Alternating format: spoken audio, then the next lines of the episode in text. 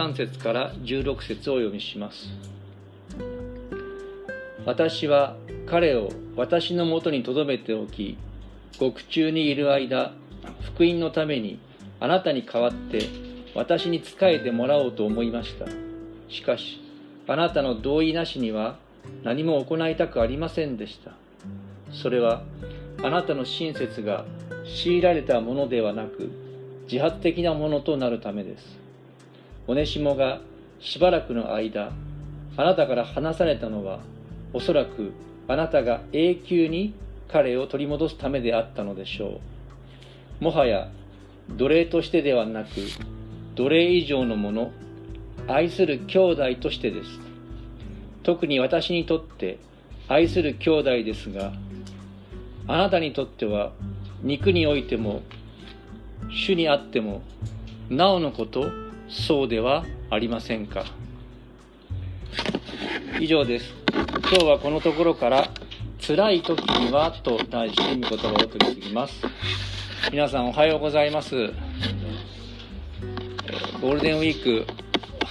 クがありましてまあある方少ないと思いますけどもまだ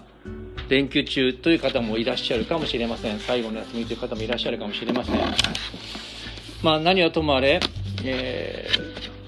ー、緊急事態宣言、まあ、私たちの身近なところですと東京に出されてましたその宣言が今月いっぱいま延長されてそしてそのコロナ禍においてですね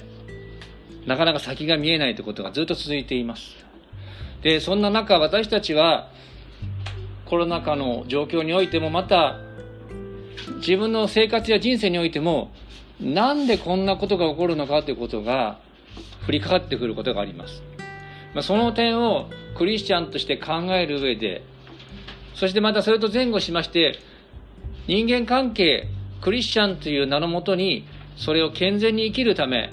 その点をですね今日の箇所から3つのポイントで学んでいきます。まあ、その前にこの手紙の背景をもう一度おさらいしますが、いつも出しています、ここにある地図のように、このエーゲ海沿岸のおそらくエペソ、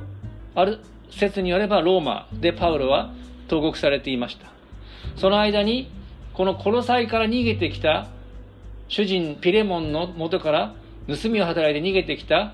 オネシモとエペソの獄中でパウロは出会い、オネシモはここで改心したわけです。大体150、60キロですね。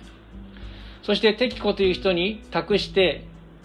テモテとパウロの元からですね、コロサイ人の手紙が届けられ、また、コロサイ人の手紙と一緒にですね、コロサイの教会にも出入りしていたピレモン。まあ、彼もまた自分の家で奴隷を抱えるほど大きな教会、家でしたから、まあ、教会をやっていた。まあ、そんな感じでいいんですけども、そのピレモンにこの手紙を書いたわけですね。短い手紙ですが、信仰のエッセンスがぎゅっと詰まったところです。今日の数節でもそれが伺えます。今日の箇所の要約はですね、この獄中において改心したピレモン、あオネシモを、パウロは最初、テモテのように自分の弟子としてですね、手元に、手元のように手元に置いて、そして獄中で仕えてもらおう。そうやって福音の働きに従事させよう。それは強いては、ピレモンというパウロにも負い目があるピレモンに代わって奴隷のオネシモがパウロに仕えることになるから良いと思ったんですね。でも考えを改めて、いや、ピレモンの自発性に任せようと思って、そういう強制できる立場にあったにもかかわらず、パウロはオネシモを送り返すということ。そしてその手紙を添えたということですね。そして、オネシモをですね、許してあげてくださいと。そして奴隷として働かせてあげるだけじゃなくて、それ以上に家族として、まあ、兄弟として、神にある家族として受け入れてくださいということが今日の御言葉の箇所の要約です。じゃあ内容を見ていきます。3点のうちの最初の点。キリスト信仰を悪用し、悪しきことを強要されないとかしないという、そういうことをまず最初見ていきましょう。13節、14節、ここに書きましたが、ちょっと長いですが、復習のため読んでみましょうか。3、はい。私は彼を私のもとに留めておき、獄中にいる間、福音のためにあなたに代わって私に仕えてもらおうと思いましたしかしあなたの同意なしには何も行いたくありませんでしたそれはあなたの親切が強いられたものではなく自発的なものとなるためです、まあ、背景でも説明しました。こうパウロは書いています。先ほど少し触れましたがパウロはですね当時の奴隷制度の正当的な手順をもってオネシモをピレモンのもとに返したんです。そしてその同じ正当的な手順を踏んでもし主人のピレモンが望むなら彼が正当的な手順でピレモンあ奴隷のオネシモを解放して解放奴隷というのが当時ありました。そうして自由の身にしてピレモンがオネシモパウロのもとにですねもう一度送り返してピレモンの合意のもとオネシモがパウロに使えるようにということを願ったわけです。前も話しました先々週だと思いますけども自発的に自分で決めるというそういう自発性をですねパウロは、えー、きちんとピレモンを尊重した上で、えー、このことを進めようとされたわけですね。そして何回も言いますが当時のローマの奴隷制度にきちんと基づいて手順を踏んだわけです。でこのことを理解するためにあえて逆説的な言い方をしますとこうなるんですね。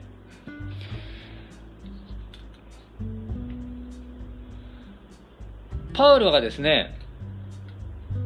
自分の人的な権威を振りかざしたり、あるいはクリスチャン同士というそういう口実に甘えてですね、ピレモンの許可なしにオネシモを自分の手元に置いておくこともできないことがなかったわけなんですね。そういう信仰を悪用して、あるいは自分の人的権威を振りかざすこともパウロはできたわけです。奴隷制度のルールを破るっていうこともできたわけです。しかし、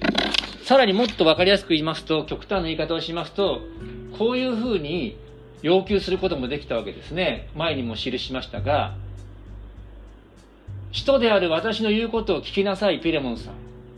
私によって改心したオネシモは、もはや私の子、私のしもべなので、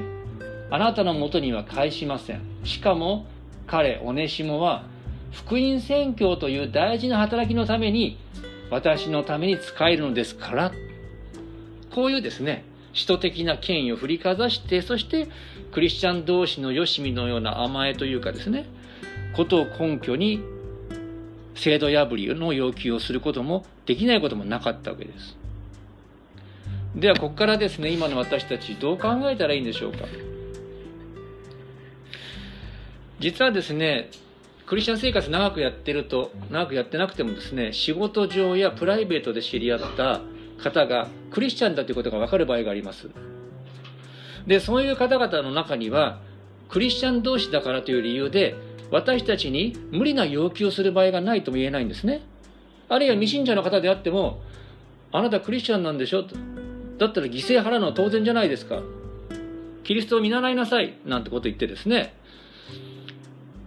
例えばお金を無心するとかですね。あるいは商売上無理なディスカウントを要求したり。あるいはですね上司の立場の人は無理な労働を課すかもしれません。しかしそのような要求があっても断るべきです。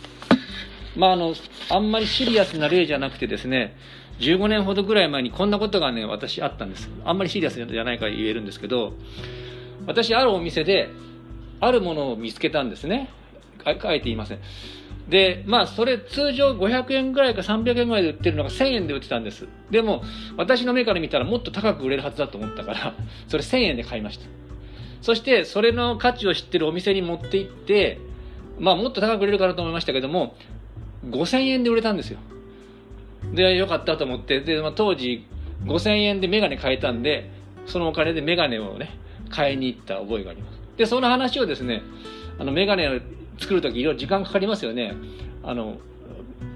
なんでなんですか？係の人で自分が、まあ、クリスチャンであり牧師であって話からそういう話をしてお金作りましたって言ったらですね「え牧師さんがそんなことするんですか?」って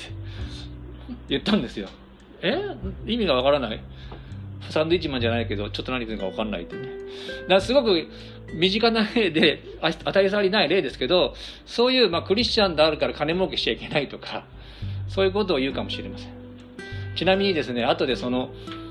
私が売ったものをそこのお店のホームページで見たら私1000円で買って5000円で売りました。そのお店で2万3000円で売ってたんですね。あだからまあ見かけ目利きでよかったなと思ったんですけどもうちょっと買ってほしかったなとかですねいろいろ思いました。まあ何はともあれ今のは本当に差し障りない例ですけども皆さんに信仰という理由で教会外の人がそうやってですね無理な要求することがあるかもしれませんがそういう辛い目にあった時はですねはっきり断ることができます。パウロはですねこのピレモンに対してピレモンの自主性を尊重して当時の奴隷制度のルールをしっかり守った上で無理な要求はしなかったってことですね。何回見ますけども私たちはキリスト信仰を理由に私たちの自発性を踏みにじるような辛い要求に応える必要はないんですねまあ本当に困ったらですね、まあ、私に相談してくださっても結構ですし教会の兄弟姉妹に相談しても結構ですけども、まあ、基本的にはそういうことです。まあ、今あえて否定的な話になりましたけどもそうは言うもののやはりクリスチャン同士の関係には特別な結びつきがあるわけです。それが次の点ですね2番目。クリスチャンというのは永遠の兄弟姉妹としての幸いを得ているってことです。長くなりますけども15、16節15だけ読んでみましょう。3、はい。おねしもがしばらくの間、あなたから離されたのは、おそらくあなたが永久に彼を取り戻すであったのでしょう。ここから、じゃあ全部読みましょうか。3、はい。もはや奴隷としてではなく、奴隷以上のもの、愛する兄弟としてです。特に私にとって愛する兄弟ですが、あなたにとっては肉においても主にあってもなおのことそうではありませんか後でも見ますけれどもこの後のところでパウロはクリスチャン同士の兄弟姉妹の特別な関係としてですね罰を与えることなくおねしもを許して受け入れなさいと言っていますあなたもキリストに許されたのですからという根拠ですそういうまあそういう意味ではですね超法規的な要求もされるわけですね法的に罰することをしない。まあ、それは、そそれは置いときまして、オネシモはですね、許されたとしても、ピレモンにとっては、職務上、制度上、まだ奴隷だったんです。でも、パウロは、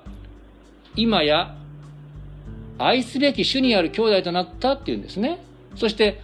パウロがそうであればあなたはなおさらですって言いました。つまりですね、パウロにとってはついこの間まで赤の他人であって獄中で知り合ったに過ぎないオネシモが尊い愛する兄弟になったのであれば、なおのこと同じ屋根の下でロークを共にしたピレモンさん、あなたにとって彼はクリスチャンになったのであれば愛する兄弟という喜びを覚えませんか？そういう、まあ、アピールをしてるわけですね。さらにこの肉においても主においてもっていう表現も大事です。この肉においても主にあってもという表現。これはですね、ここにも書きましたけども、肉においてもっていうのはですね、神様のこととは関係ない単なる人間同士の関係という意味なんですね。肉というのは。それと対照的に主にあってもの主にあってというのは、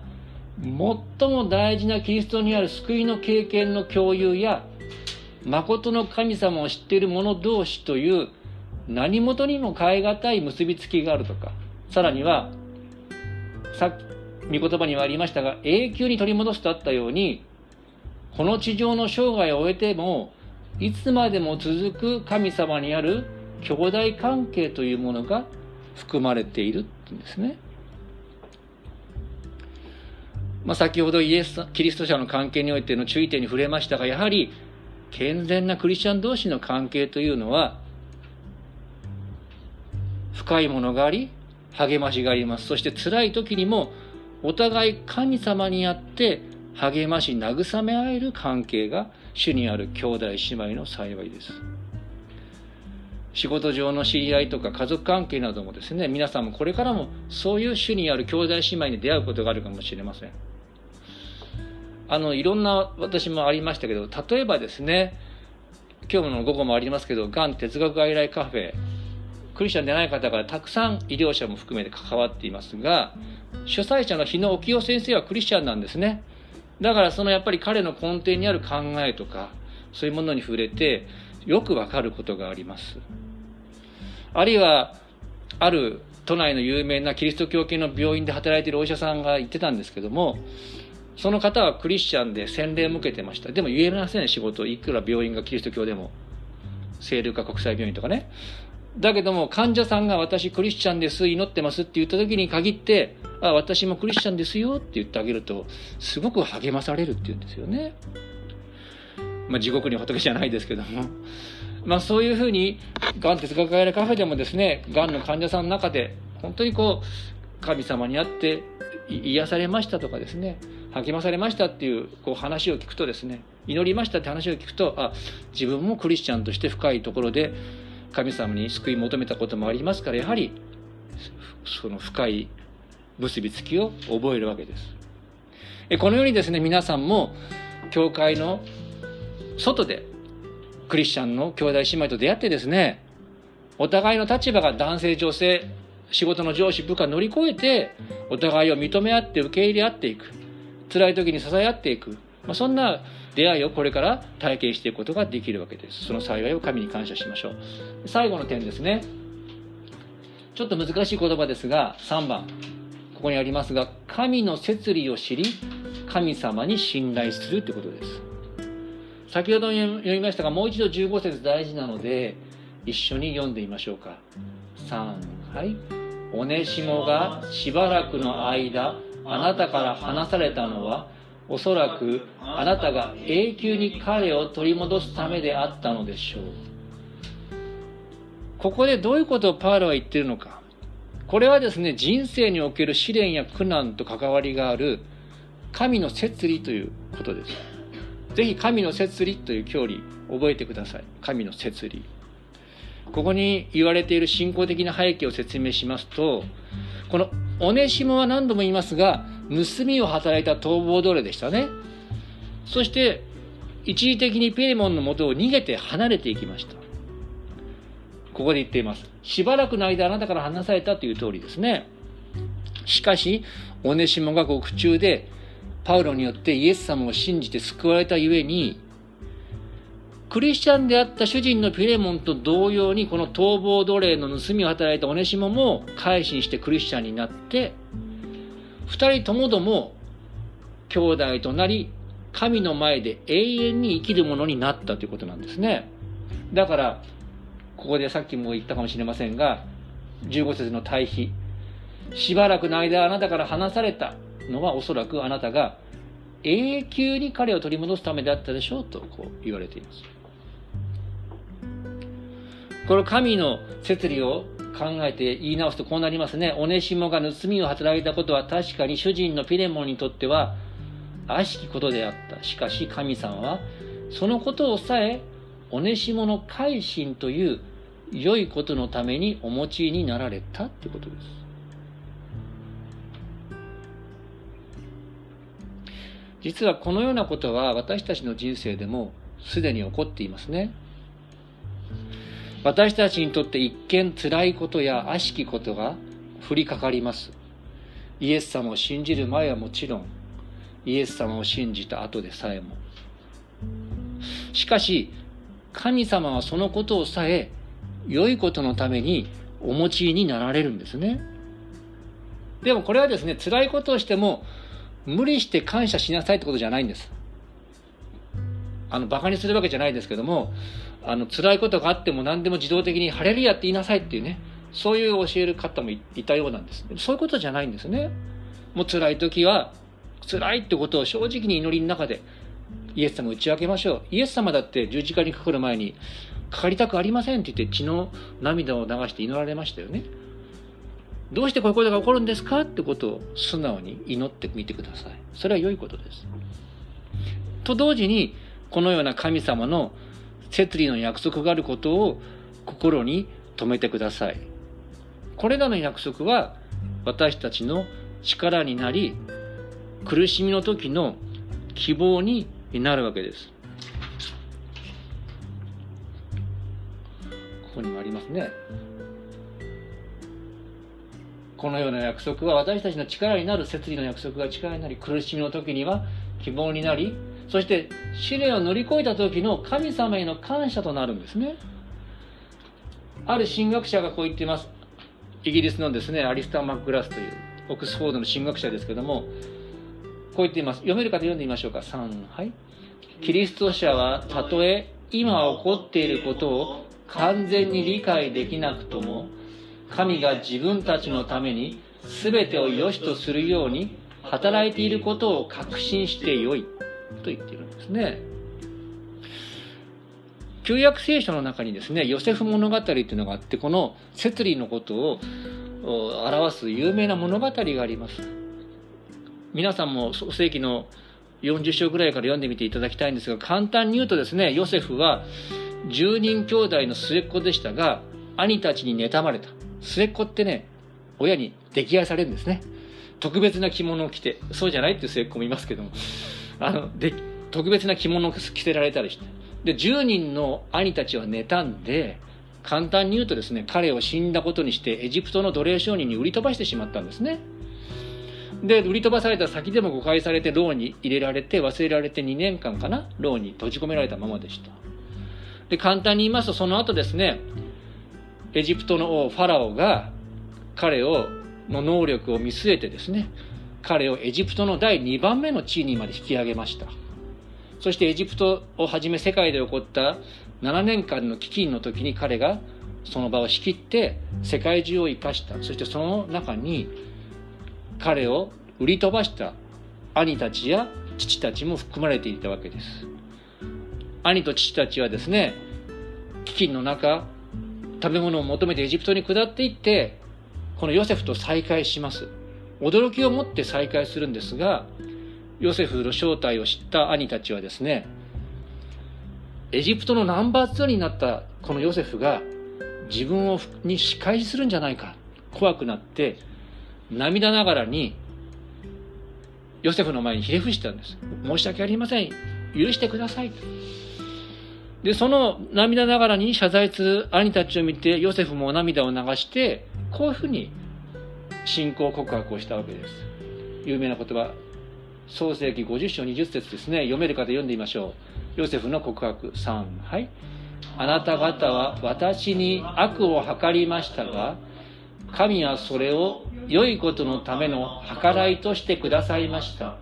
それは今日のように多くの人が生かされるためだったのです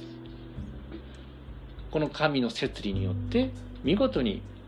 ヨセフも救われヨセフの兄弟も救われそして実はイスラエル民族が救われて今イエス様にまでつながって私たちにつながっているわけです。この神の摂理について多くの苦難を受けたパウロもローマ人の手紙の中でこう述べています。その御言葉を共に読んで終わりにしたいと思います。ローマ8章失礼しました。あ消えちゃいましたね。あ消えちゃいました。ごめんなさい。ローマの8章の28節。皆さんのレジュメの一番最後の2行に書いてありますので読める方レジュメから読んでみましょう。3はい。神を愛する人たち。すなわち神のご計画に従って召された人たちのためにはすべてのことが共に働いて益となることを私たちは知っています。ローマ8章28節。まあ、先ほどの神学者の言葉も、この御言葉を受けて述べた言説ですけども、このような辛い時にも、神の摂理を信じてですね、また摂理の神様を信頼して、祈りのうちにまた互いに励まし合って、歩んでいくお互いでありましょう。お祈りします。天の神様、皆を賛美いたします。コロナの状況がなかなか抜けきれない。様々な不安、不条理が行き交うような今の時世です。私たちのまた生活の中におきましても、私たちの力で抗うことができない試練が降りかかることがあります。しかし、その背後にあなたの深い摂理があることを信じ、あなたに求めてまいります。どうぞ辛い時にある、辛い時にはあなたにある慰めを、また、主にある兄弟姉妹からの励ましを、私たちに主がもたらしてくださり、私たちもそのようなあなたの慰め励ましを分かち合うものとされますように。言い尽くせない思いがありますけども、これらの思いを私たちの救い主、主イエス様のお名前によってお祈りします。アーメン。それではしばらく1分ほど御言葉に応答して主にお祈りしましょう。